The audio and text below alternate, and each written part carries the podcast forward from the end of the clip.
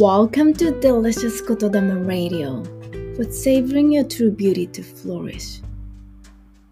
ドクターマミのデリコトラジオへようこそ命の美しさを味わうデリシャスな言霊を癒しのドクターマミがつらつら語りちょこっと瞑想で締めくくるポッドキャストですあなたがあなたらしく生き生きと輝くフローリシングな状態命の繁栄を祈りよしくし心を込めてお届けいたします。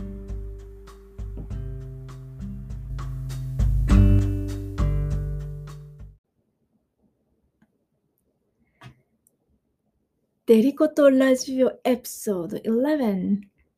今日のデリコトは I befriend with my fear and anxiety 私は不安とそれと友達になります。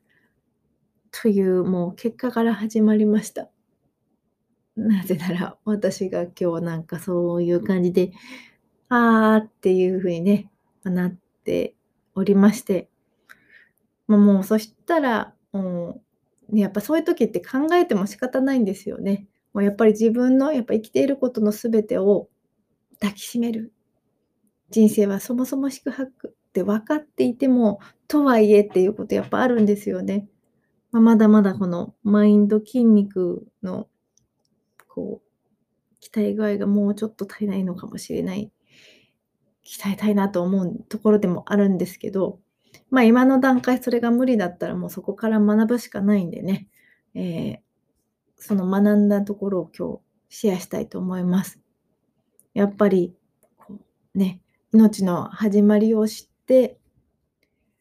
私を生きていく勇気と希望っていうタイトルにしましたから、まあそこにシンクロなるというかね、ことがやっぱり起こってきます。なぜなら、まあその不安とか恐れとかっていうのもやっぱり命の始まりには欠かせないというか、まあ、いわゆるトカゲ脳とか爬虫類脳とかって言われる、まあ、昔からあるところの脳の部位ですよね奥の方にある、まあ、扁桃体っていうんですけど、まあ、そこでこう不安とか恐れとかキャッチするわけですよね。まあ、大昔やっぱりそういうサバイバルこそが大事な時代があって、まあ、そういうことをキャッチしないとまあ、もう本当に自分を守るっていうことができなかったわけなので、まあ、とにかくそれをね感じることがすごく大事だったわけですよね。まあ、だから言い換えると、まあ、そもそも自然な感情ではある私たちを守ろうとしてくれる私たちがサバイバル生き延びるために必要な感情。とはいえ 私とはいえとそもそもやっぱ多いですね。うん。まあいいや。で、その進化の過程の中ででももうそれがそこまで必要でもない時代になってきたわけですよね。そして同様に脳もこうどんどん発達してきたからその周りにもっといろいろできてきて、まあ、前頭前野っていう場所この周りのやつもできてきてそれがコントロールある程度こうしてくれる自動的にも意図的にも抑えてくれることができるけど、まあ、先ほどお話ししたようにね、意図的にこう、やっぱ恐れとか不安をどうにかするっていうのは、あんまそこまで効果的でもなかったりしますよね。その自動的っていうのが一番いいんだけど、まあ、このトレーニングが要はこう瞑想とかになってくるわけですよね。まあでも、また言うけど、とはいえ まあ積み重ねがやっぱりその瞑想は必要なので、ね、ご自身で瞑想していただくか、このラジオを聞いてちょこっと瞑想していただくかして、で、まあ、即効性のあるやつって今日そう、ああ、なるほどと思ったのが、その不安とか恐れが生まれた時に、それをもう人、それ自体がもうある一人人物として対話をするっていうことですね。ああ、なるほどと思ったんですよ。やっぱり、ま、日本語でも英語でもどちらでもそうかな。英語だと不安とかに対してやっぱコンカーとか、要は征服するとかっていう言い方をするんですよね。なんか、ね、身に覚えきっとみんなある程度あると思うんですけど、こう征服しようとすれば、なんかこう攻略しようとすればするほどやっぱりなんか余計考えちゃって、あんまり不安とか恐れって改善しない気がするんですよね。むしろやっぱりその時にこう無理やりやった感が結局溜まっててみたいなね。だからやっぱりこう全てを受け入れ抱きしめるっていう風になるんだけど、その不安になってるとそれさえもなんかやっぱりゆとりがないとできないから、そんな時にこの第三者として外側に出す。まあ、これよくサイコセラピーであるテクニックでもあるんですけど、外側に出すとやっぱ客観的に少し見えてくるんですよね。だから私も今朝やった時に、あ、かわいそうって思って。あ、こんなに辛いんだって。よくわからないけど、もう抱きしめてあげるって思って、なんかこう、そう考え始めた途端に、なんかすごくこう軽やかに なっていったんですよ。あ、もうやっぱ思考じゃないんだなって思ったんですけど、まあ、それをどこで見たかっていうと、クリスティン・ウルマという、まあ、この恐れとかのね、専門家というような形で活躍していて、まあ、そもそも12年間もの間、世界最高のエクストリームスキープレイヤーとして活躍してきたからこそ、まあ、ある意味そういう極限の不安とずっとこう向き合いながらお仕事してきたからこそ語れるものがあるわけですよね。そして、まあ、その彼女が不安を自信に変える授業っていう本も出してるみたいで、まあ、そこに書いてある、感情的な問題は感情的に解決すべきだからですっていうふうに書いてあったのに、おーと思ったんですよ。やっぱりね、そ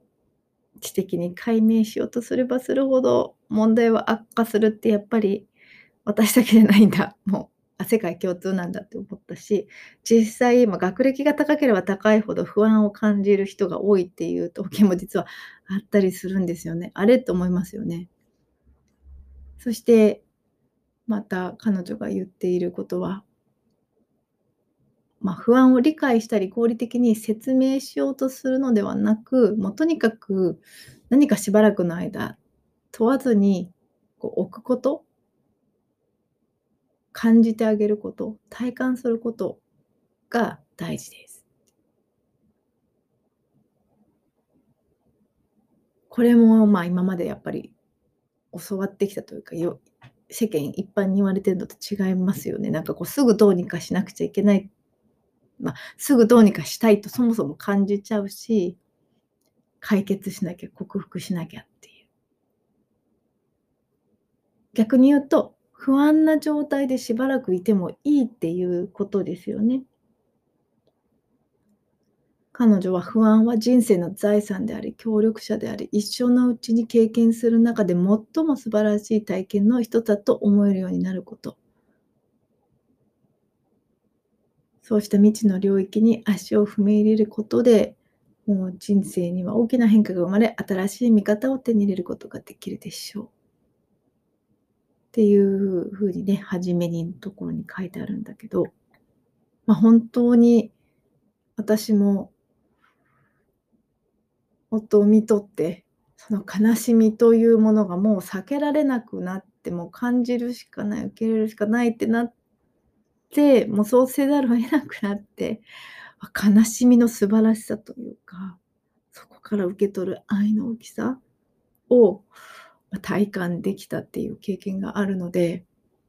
あ、これもそういうことなんでしょうね。やっぱり、ちょっとなんか、うんと思ってペッてやっちゃうよりも、そもそも自分の中に生まれてきてるものだから、まあ、じっくり味わってそして第三者的に外に出すと、少し優しさも 持って客観的に見れますからね。はい。ということで、私自身の宣言です。I befriend with my fear and anxiety. 私は私の恐れと不安とお友達になります。ということで、今日ちょこっと瞑想はちょこっと、もしあなたが不安とか恐れとかを抱えていたとしたら、まあ、第三者として、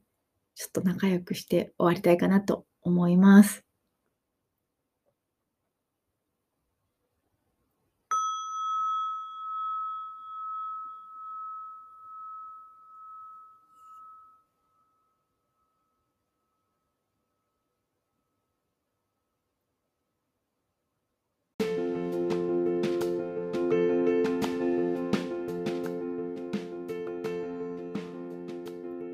それでは深呼吸しながらもしあなたが何らかの不安や恐れを抱えていたら想像してみてください。それが今一人の人間となってあなたの目の前に立っています。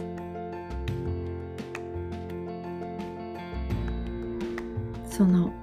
あなたの恐れさん不安さんはどんな様子ですか？ちょっと見た目から観察してみてください。どんな姿勢でどんな格好をしていてどんな表情で何を見ているでしょうか。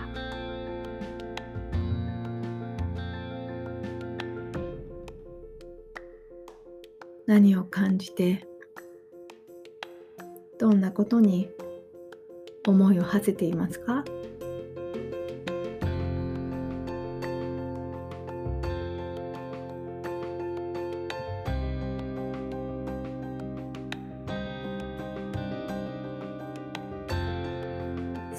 してみてください。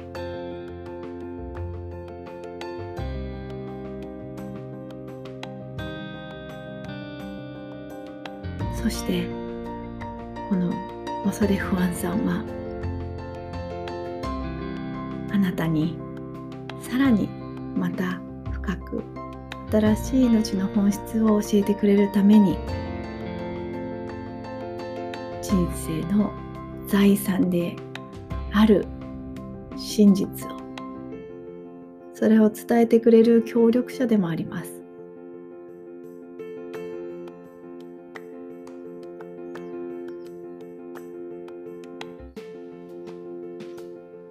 ぜひその不安さん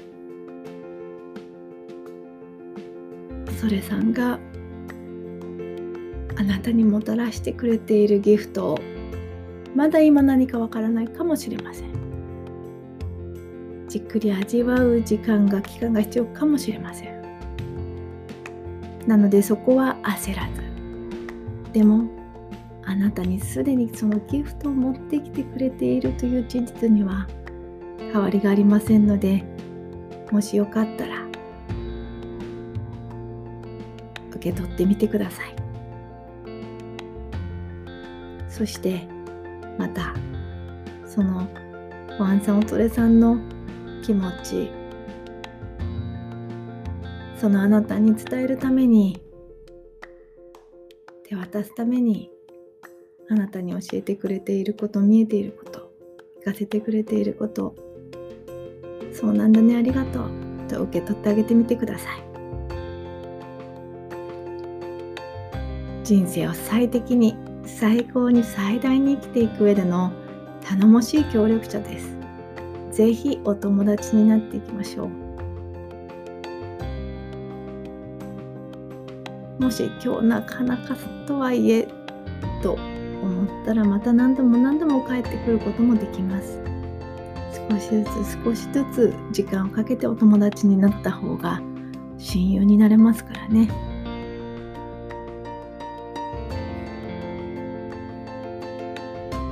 いずれにしろ。あなたが生きていく上であなたが一番いい形で幸せであれるように存在してくれている恐れ不安です。ぜひ想像で構いません。ぎゅっと抱きしめて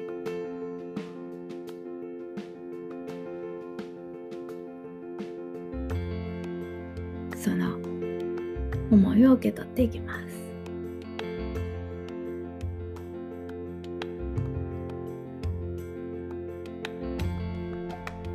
その愛に完全に